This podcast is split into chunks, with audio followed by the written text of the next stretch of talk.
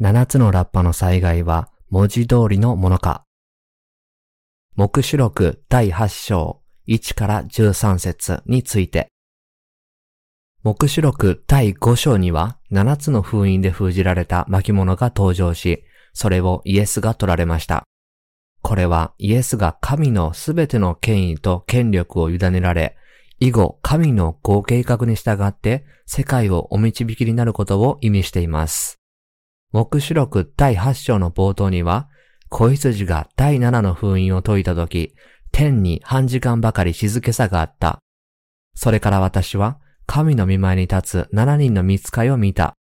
彼らに7つのラッパが与えられた。という聖句があります。このようにイエスは巻物の第7の封印を解いて、これから起こることを私たちに示しているのです。第8章はまず、7つのラッパの災害が生徒たちの祈りから始まることを教えています。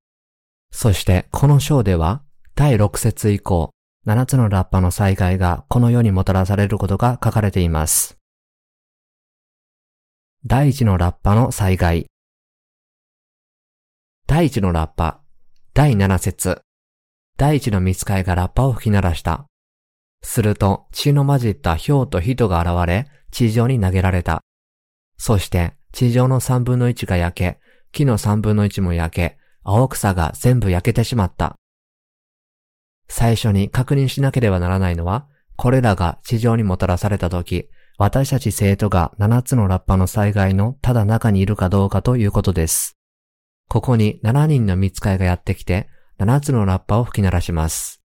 私たちはこの地上に留まり、この7つの災害のうち、最初の6つの災害を経験することを認識しなければなりません。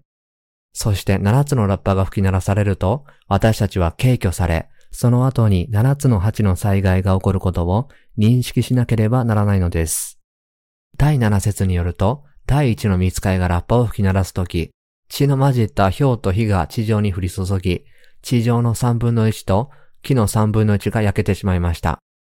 つまり、世界と自然の3分の1が焼き尽くされたのです。このように自然が煙に包まれたとき、私たちは生きていけるのでしょうか？血の混じった氷と火が降り注ぎ、木は灰と化し、このような焼け野原と化した自然環境に囲まれて、果たして私たちは生きていけるのでしょうか？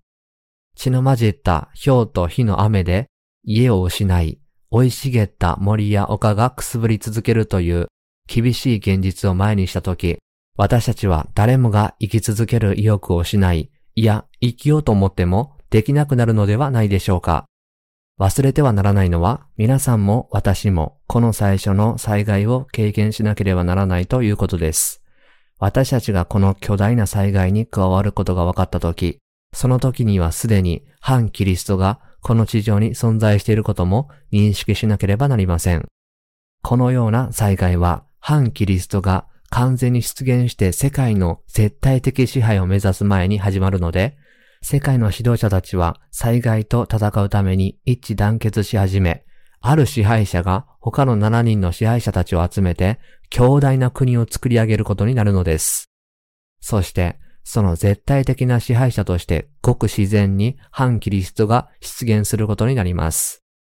反キリストが自然破壊の管理と回復に大きな能力を発揮すると、その力に感動した多くの人々が彼を神のような存在として考え、彼に従うようになり、彼の信奉者が徐々に、しかし確実に現れるでしょう。聖書によると、第一の見つかいがラッパを吹き鳴らすと、七つのラッパの最初の災害が起こり、地上の三分の一が焼けるとあります。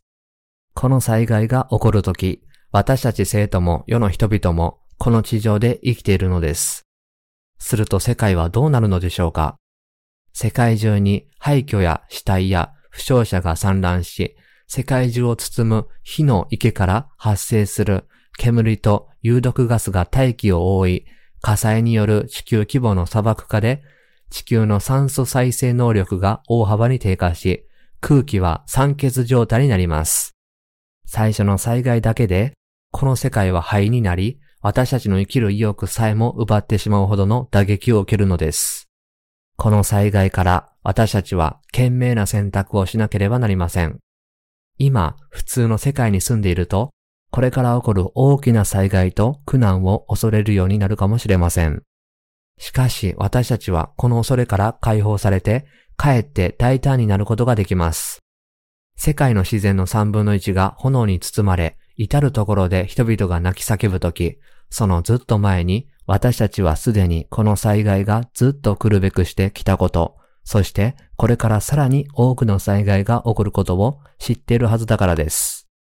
私たちは希望を持っているので、それによって満たされることもありますが、肉も持っているので、時には恐れに襲われることもあります。しかし私たちはこの地上の未来を知っているからこそ、この地上ではなく、神の御国に望みを置くのです。そのような信仰と内なる精霊によって私たちは勇気づけられ、勇敢になることができます。世の人々の泣き叫ぶ声はますます大きくなり、私たちも自分の家族が罪の許しを受けていないものの中に入っているとしたら、嘆き悲しむかもしれません。私たちの肉の家族の中には、罪の許しを受けていない者がいて、反キリストに私たちを売り渡し、食べ物の切り端をもらうかもしれません。その一方で、どうしたら罪の許しを受けられるのかと、私たちのところにやってくる人もいるかもしれません。その可能性は十分あります。なぜならその時、彼らの贖いの機会はまだ残されているからです。聖書によると、7つのラッパの災害が到来するとき、全世界の3分の1が死ぬと言います。これはまた世界の3分の2が生き残ることを意味します。実際に世界人口の3分の1が焼き殺されるとき、私たちは自分の殉教と主の再臨の時が遠くないことを悟るべきです。神は空から血の混じった氷と火を降らせるとおっしゃいました。神が氷と火を降らせても、私たちはそれを避けることができません。降り注ぐ火と氷から全世界を覆うことのできる防衛シールドを開発し、大気中に設置することは、科学の進歩をもってしても不可能でしょう。仮にそのような装置を考え出したとしても、主から来る災害の力にはかなわないでしょう。私たちはこのような災害が現実にやってくるという事実を心に受け止め、神の約束の御言葉すべてを心から信じて、今の生活を送っていかなければならないのです。最近中国で直径45センチの人の頭ほどの大きさの氷が降ったというニュースを耳にしました。落下から加速して人の頭ほどの大きさの氷の塊がすごい勢いで落ちてきて屋根を突き破り行く手を阻むものをすべて破壊してしまったのです。最初の災害とともに落ちてくるものはさらに大きな力を持っているでしょう。この中国の氷よりもはるかに破壊力の強い地球の三分の一を焼き尽くす火が本当に降ってくることを心で信じ、その信仰を持ち続け、実際にその災害が来た時にその信仰によって行動しなければなりません。私たちはこの世界が間もなく破壊されることを信じなければなりません。そしてそのような信仰を持って災害に立ち向かい、殉教する決意をしなければなりません。七つのラッパが吹き鳴らされると、実際に七つの災害がこの世界にもたらされます。これはその災害の第一のものです。神によってもたらされた第二の災害。第二のラッパ。第八から九節。第二の見つかいがラッパを吹き鳴らした。すると、火の燃えている大きな山のようなものが海に投げ込まれた。そして海の三分の一が地となった。すると、海の中にいた命のあるものの三分の一が死に、船の三分の一も打ち壊された。生徒たちもこの第二の災害の中で生きるということに注目しなければなりません。ここには大きな山のようなものが海に投げ込まれ、海の三分の一が地に染まり、その生き物の三分の一が死んだと書かれています。終わりの時が来ると、宇宙の秩序が乱れ、星座が損なわれ、互いに衝突してバラバラになり、そこから多くの流星が地球に向かって飛んできて衝突します。この流星の中には大気を突き破って勢いよく海に落ち、海の三分の一を地に染め、3分の1の生き物を殺し、3分の1の船を破壊するものがあります。これが7つのラッパの災害のうち第2のラッパの災害です。そうなったら私たちは海の魚を食べたり、海で泳いだりできるのでしょうか？どちらも不可能でしょう。大きな山のような小惑星が海に落ちれば、海の3分の1は血になり、3分の1の生物は死に、海はその死骸で腐り、津波と地震で船が壊されるだけでなく、多くの人が死ぬでしょう。小惑星が海に落ち、大津波が地球を覆うという映画を見た記憶があります。映画の制作者はこの映画を作るとき、きっと週末を鮮明にイメージしていたのでしょう。大災害が地球を襲うということは信じない人でもすぐにわかる真実です。落下隕石の災害によって数えきれないほどの人々が命を落とすでしょう。しかし、世界の3分の1しか滅びないので、7つの8の災害が注がれるまでは、皆さんも私もこの地上で生き続けることができるのです。以前は大観難が終わった後に景挙が起こると信じられていましたが、観難前景挙説の出現により、多くの神学者が代わりにこの観難前景挙を信じるようになりました。さらに悪いことに、千年王国を否定する無千年王国説まで登場するようになりました。神学者たちは、目視録のすべての御言葉に取り組むことができず、そのすべての御言葉から逃れようとしているに過ぎないのです。災害のためにこの地上での希望を失った人々は、主が約束された千年王国と新しい天と新しい地にのみ希望を置いて耐え忍ぶ新しく生まれた生徒たちとは対照的な存在になります。終わりの時が近づくにつれ、私たちは信仰の準備をしなければなりませんが、多くの人々はそうする代わりに、観南前景挙説や無千年王国説を好んで語り、本当の信仰と向き合うことを避けようとしています。日々の何気ない生活の中でイエスが雲に乗って帰ってくると信じ、災害を減ることなく直接神の御国に引き上げられると信じているため、大観難に対する信仰の備えが全くできていないのです。大観難に備えずにのんびりしている人は、一見するとかなり大胆に見えるかもしれません。大観難の前に新しく生まれていない罪人が大胆に見えるのは、彼らの魂がすでに偽予言者の嘘を飲んで死んでいて、霊的な欲求がもう残っていないからです。同じ理由で、つまり魂がすでに死んでいるために、人々は水と御霊によって新しく生まれ、神の御国に入ることを可能にする水と御霊の福音を聞かず、拒絶さえするのです。ヨハネの福音書第3章5節3章。しかし、新しく生まれた者は、現在の生活がいかに快適であっても、終わりの時の観難に備えて、信仰を整えなければなりません。彼らは観難の時代にできるだけ多くの魂を救うことができるように、神に忠実であろう人々に福音を述べ伝えるという願いを心に留めて、前もって将来に備えなければなりません。大観難が間近に迫っていることを無視するのは、信じられないほど愚かなことです。そうする者は、朝鮮戦争の時と同じように、災害の前に無力となります。朝鮮戦争が始まる前に、アメリカは北朝鮮軍の大動員を察知して、韓国に突然の侵攻の可能性を警告しましたが、韓国の政府と軍はその警告を完全に無視し、実際の侵攻の日には軍隊を休暇に送り出し、前線の将校に週末を楽しませるまでに至っています。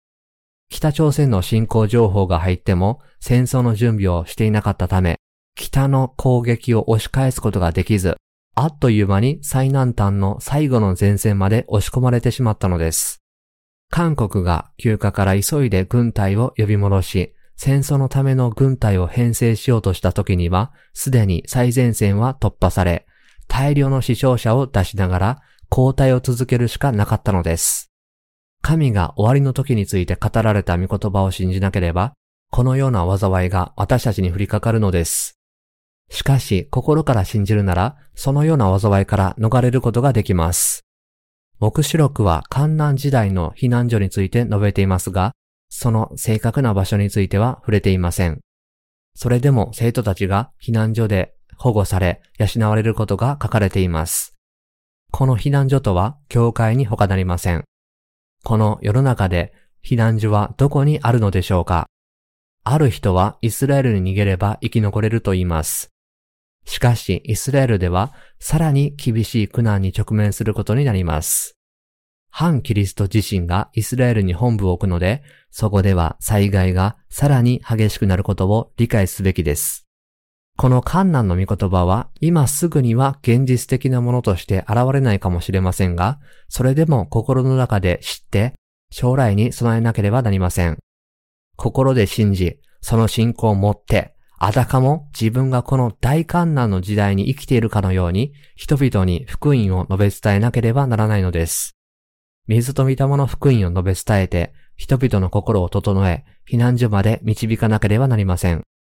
神は私たちが来たるべきそのようなことを人々に述べ伝え、人々が終わりの時のために信仰を備えるのを助けるために私たちを教会に留めておかれたのです。そういうわけで私たちは今やっていること、つまり水と御霊の福音を全身全霊で述べ伝えているのです。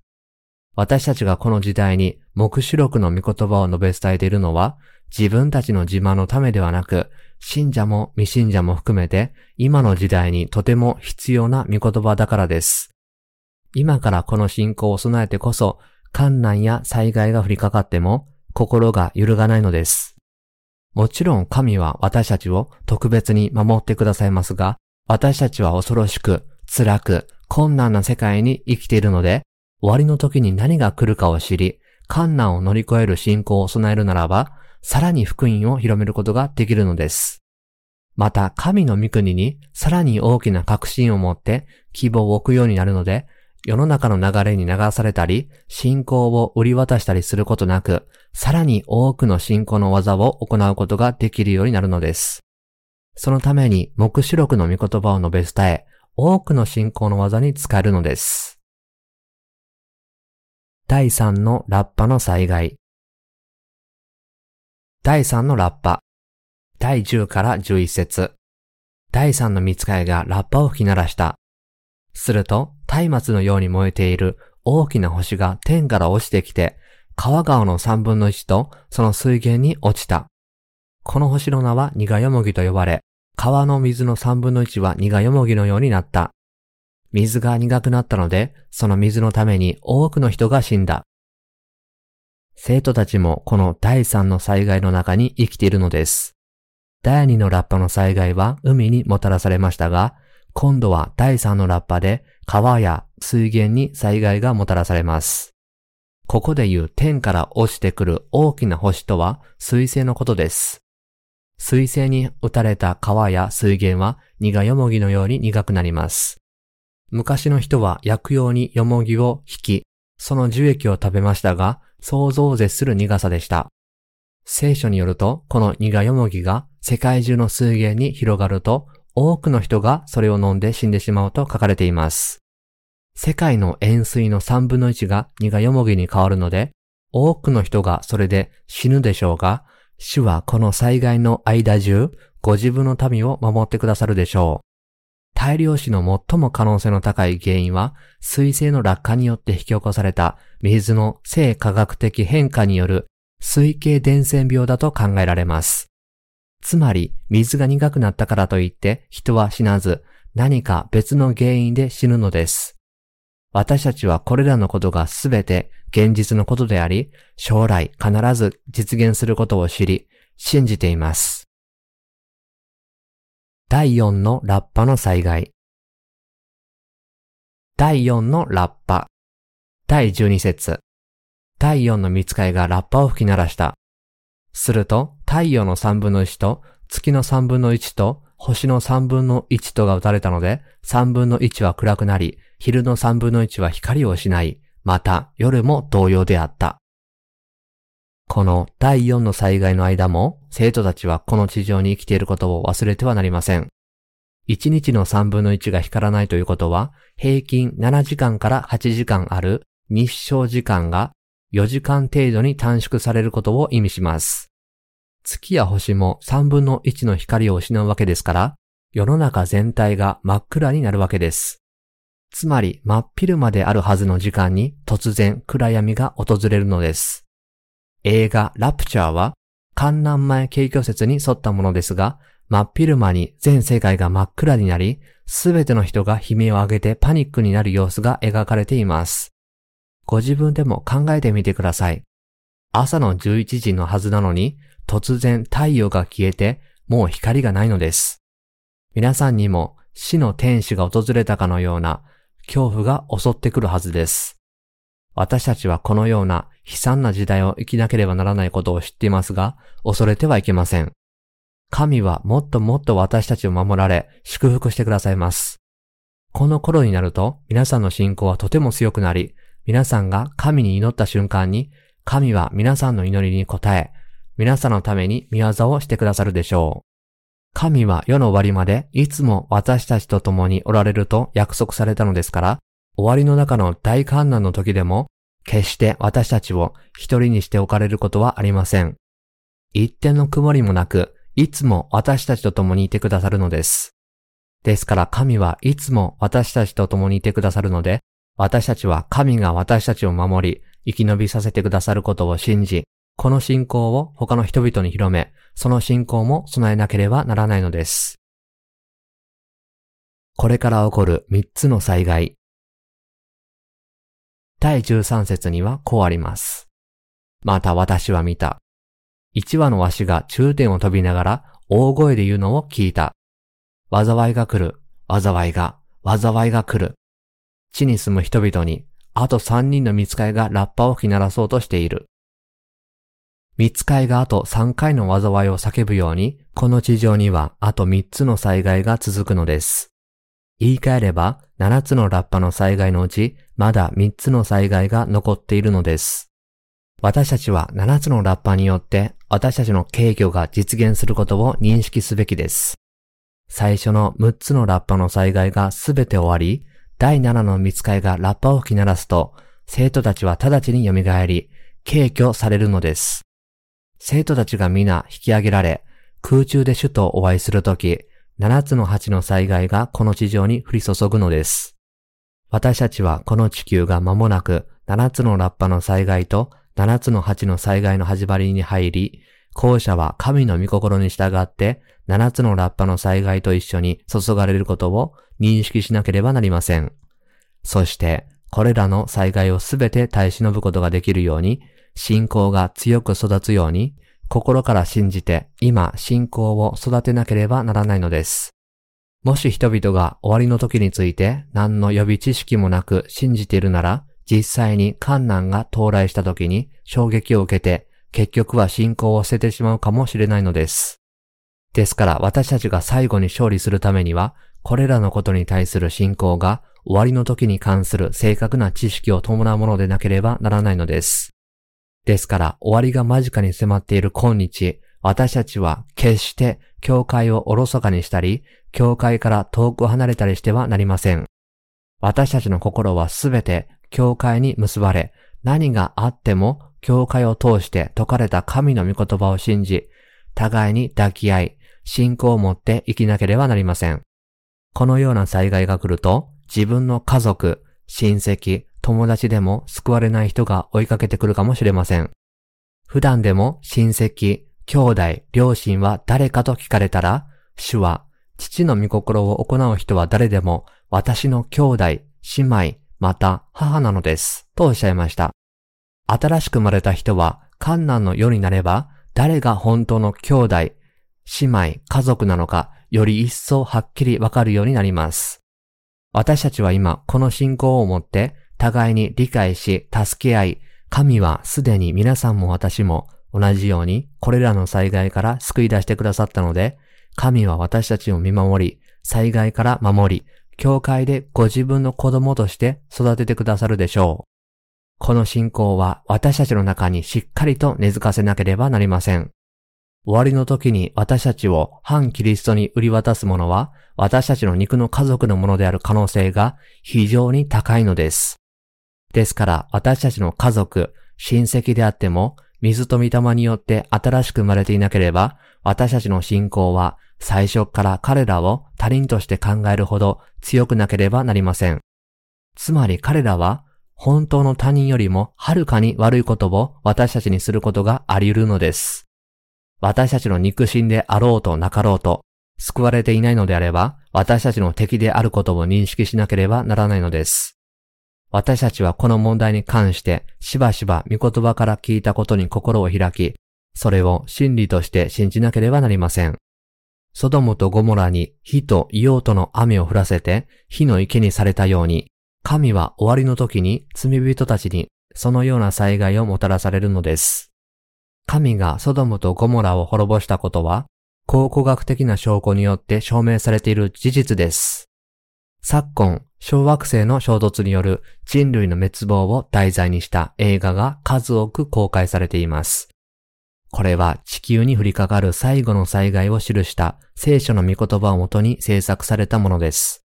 流星が地球に落ちる確率はかなり高いので、この災害がこの世で現実のものとなる可能性は高いのです。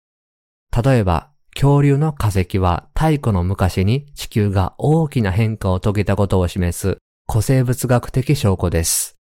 絶滅した生命体はその化石を通して以前の存在を私たちに教えてくれます。この恐竜を含む古代生物の絶滅は地球と小惑星の激突によるものであると説明する科学者もいます。したがって、目視録第8章に書かれている流星の災害は、現世で実現する可能性が十二分にあり得るのです。そう遠くない未来に、このような災害が遠くない未来、この地上にやってくることを私たちは認識しなければなりません。科学者の中にはすでに人間のクローン作りを試みている者もいますが、これは神に対する最も手強い挑戦に違いありません。これらの災害はすべてこの時代に神によってもたらされる用意があるのです。人類は科学の力に頼るあまり神を忘れてはならないのです。人類は今世界のあらゆる災害に科学的知識の力で対応しようとしています。しかし、どんな科学の進歩も神の災害を防ぐことはできません。なぜなら、その災害は人類がこれまでに経験したどんな災害よりもはるかに悪いものだからです。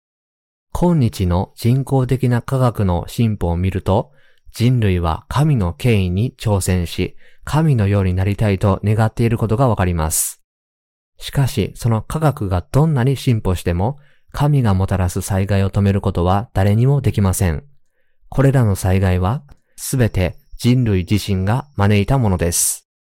神がもたらす災害から逃れる唯一の道は、水と御霊の福音による救いの真理を発見し、それを信じて主の身腕の中に避難することです。